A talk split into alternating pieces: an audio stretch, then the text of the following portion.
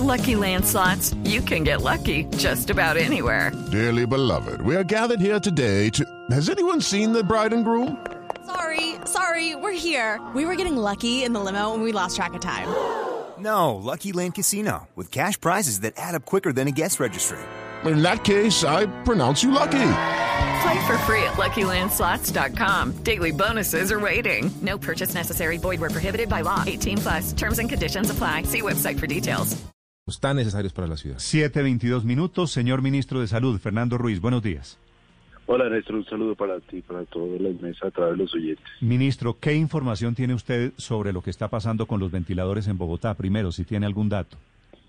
Pues el dato que tengo es parecido al tuyo, que va en proceso de instalación. Se ha avanzado ya en, la ubicación de algunos, de, un número importante en la instalación y estamos pendientes pues, de la culminación del proceso. Mm. Y la ciudad tiene una tasa de como la alcaldesa ha mencionado, ya por encima del 75% de ocupación. Por lo tanto, pues es muy importante que se culmine ese proceso. Sí. Ministro, y esto que está pasando en Bogotá, y es que dice la alcaldesa es más difícil conseguir intensivistas que unidades de cuidado intensivo, ¿está pasando también en el resto del país? Pues sí, evidentemente. Mira, nosotros tenemos aproximadamente 1.100 médicos intensivistas en Colombia. Ese número un intensivista para eh, formarse como especialista necesita más o necesita cinco años después de haber terminado su profesión de médico y evidentemente no se no se tiene en todo el país no se puede ampliar ese número de un momento a otro lo que se ha hecho dentro del plan de expansión siempre ha sido utilizar las unidades ya existentes donde hay personal de cuidado intensivo y hacer la extensión ampliando las capacidades instaladas de las unidades ya existentes eso se ha hecho en todo el país y yo creo que exitosamente se ha logrado que en ciudades con situación crítica como Santa Marta, como Cartagena, que, tienen limitaciones de recursos, pero que también necesidades muy grandes, se haya podido expandir a, nivel, a partir de esas unidades.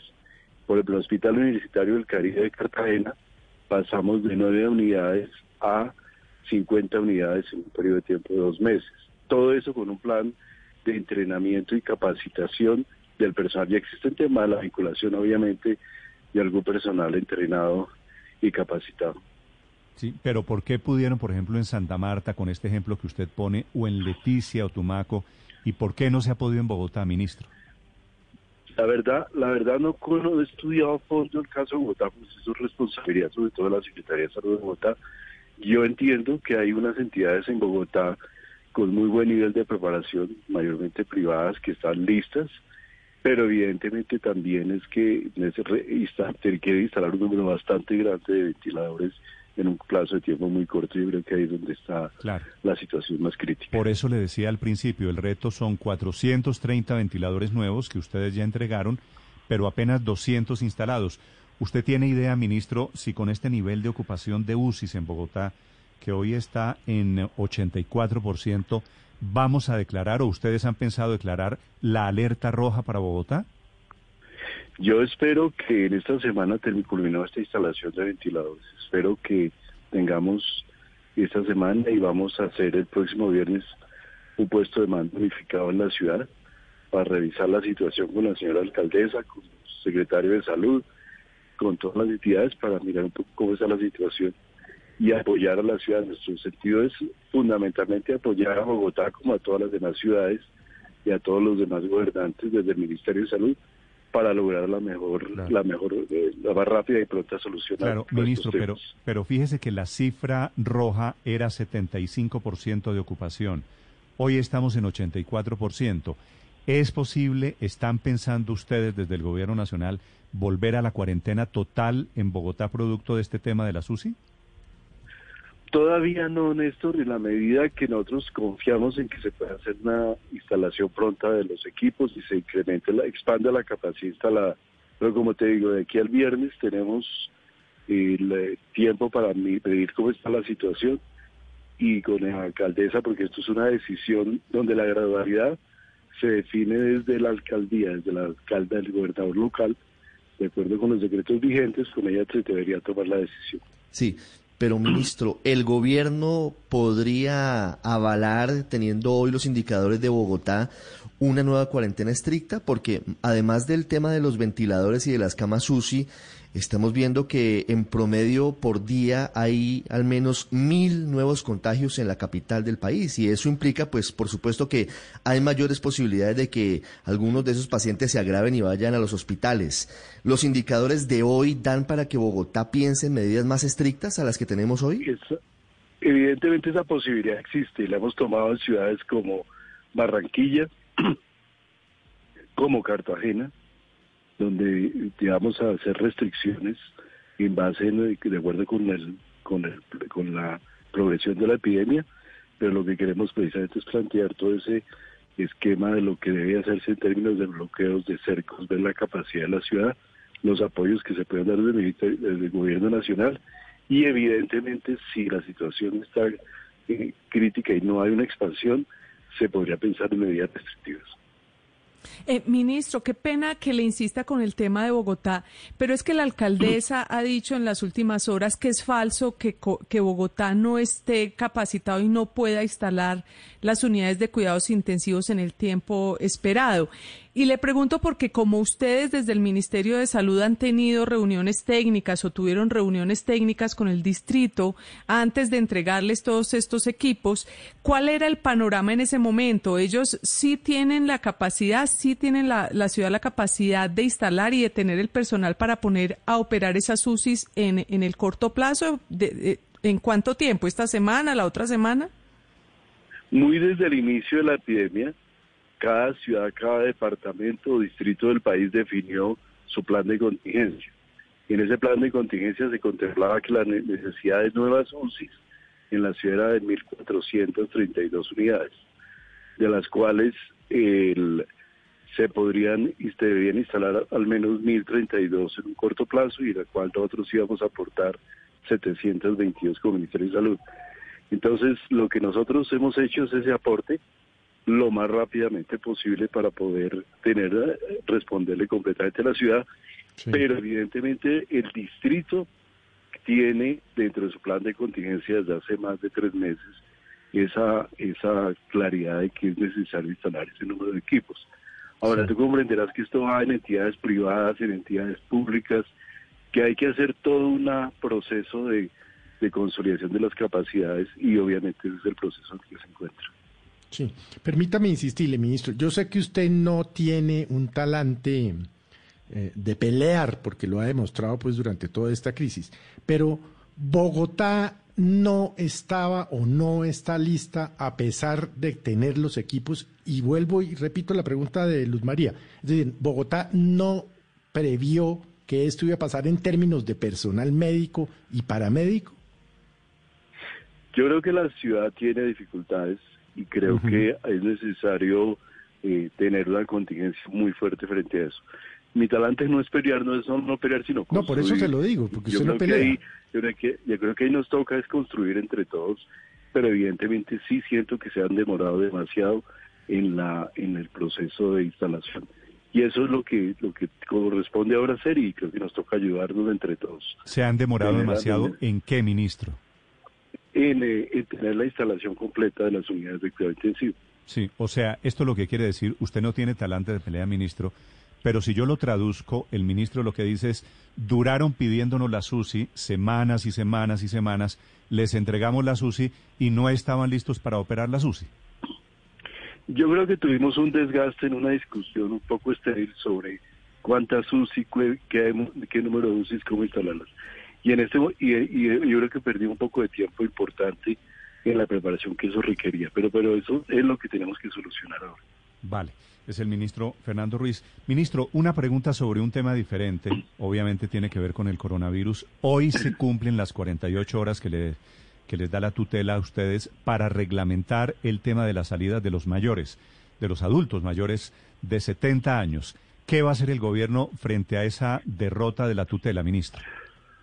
Pues mira, lo que se ha hecho, la primera decisión del gobierno es impugnar la tutela. Nosotros creemos que es necesario eh, que, es, eh, que, que nos mantenemos obviamente en que es necesario un tratamiento diferencial desde salud pública, desde la prevención y de los que nos compete también desde el principio de precaución frente a esta población. En ese sentido, creemos que la, la, la interpretación de la tutela tiene unos efectos muy negativos sobre lo que le corresponde a la salud pública, que es proteger a las personas. Y eso incluye proteger grupos especiales de riesgo. Si uno tiene elementos de protección para mujeres embarazadas, para niños menores de 5 años, son diferentes en salud pública siempre a los de mayores de adultos. Esa diferenciación es un tema que nos parece absolutamente crítico. En, el, en, en, en, el, en la evidencia internacional científica está fehacientemente demostrado que los mayores de 70 tienen un riesgo de mortalidad mayor. Entonces, creo que desde la visión de salud pública nos corresponde impugnar esa, ese fallo. Sin embargo, lo que sí creemos que es importante es obedecer obviamente el fallo en lo que nos compete. Ya se hicieron la reunión ayer, muy tarde se terminó la reunión con los con los querellantes, se hizo una se, se hizo el diálogo que era lo que nos pediría la, la, la, el fallo y en el día de hoy dentro de los términos tendremos que estar expidiendo necesariamente el decreto o el modificatorio del decreto. Claro, ministro, ¿ustedes han medido cuál puede ser el efecto de esta tutela? La tutela, obviamente, desde el punto de vista del derecho, de filosofía del derecho, es una tutela que protege esos derechos, los de los mayores de 70. ¿Cuál sería el efecto en el tema de salubridad? ¿Cómo puede afectar esto las muertes o la unidad, la ocupación de las unidades de cuidado intensivo? Pues en, realidad en la tutela pone a competir el derecho, en, nuestro, en mi entender, el derecho a la igualdad con el derecho a la vida. Y nosotros siempre creemos que debería primar el derecho a la vida, en particular en este caso. Eh, la afectación de los mayores de 50 años, mayores de 60 años es más, que, más del 50% de la mortalidad completa. O sea, si nosotros tenemos un incremento en mortalidad mayores de 70, vamos a tener una mortalidad incrementada. Y creo que uno, nosotros pensamos que uno de los de los aspectos que más ha protegido la mortalidad, la baja tasa de mortalidad que todavía tenemos en Colombia, es la protección de los mayores de 70 años. Entonces, no es, no es fácil medir el efecto, pero yo creería que vamos a tener una mortalidad incrementada seguramente por esa razón. Sí, ministro, mientras se impugna la tutela y viene la presentación de los argumentos, lo estudian los jueces y, los y, eh, y se produce un nuevo fallo, puede pasar mucho tiempo no ustedes no tienen camino diferente a acatar la tutela? Sí, nosotros teníamos, veníamos trabajando incluso con el doctor Carlos Cano, que es nuestro asesor en temas de, de, adulto mayor con la Universidad Javeriana, el Instituto de Geriatría Javeriana, una senda de flexibilización. Incluso te cuento que ya teníamos lista una resolución donde hacíamos una mayor apertura progresiva a la de 70 como vienen las recomendaciones técnicas al respecto.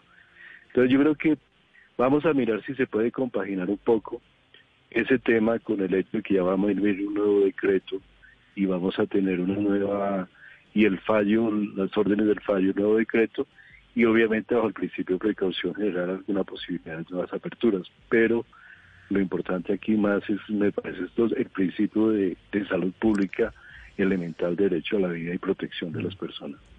Ministro, siguiendo, claro, ministro, siguiendo con la protección de los mayores, incluso algunos no hablan de mayores de 70 años, sino mayores de 60 años, porque desde allí comienza a incrementarse la curva de fallecimientos por coronavirus en Colombia.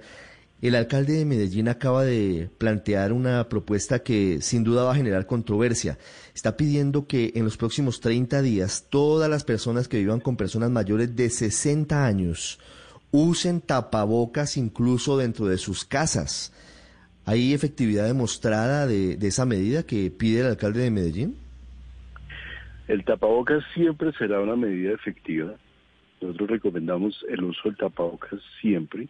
Eh, sería es una recomendación también usarlos dentro de la casa y también sería una medida de protección, indudablemente mayor en términos de riesgo usar tapabocas si yo estoy cuidando, soy cuidador o estoy teniendo contacto muy cercano con una persona mayor de 60. Sí, pero es decir, ¿el gobierno colombiano respalda esta recomendación? Si yo vivo, por ejemplo, con una persona mayor de 60 años, ¿sería recomendable que utilice tapabocas incluso en la casa?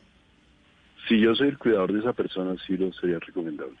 Si estoy, digamos, a cargo de esa persona.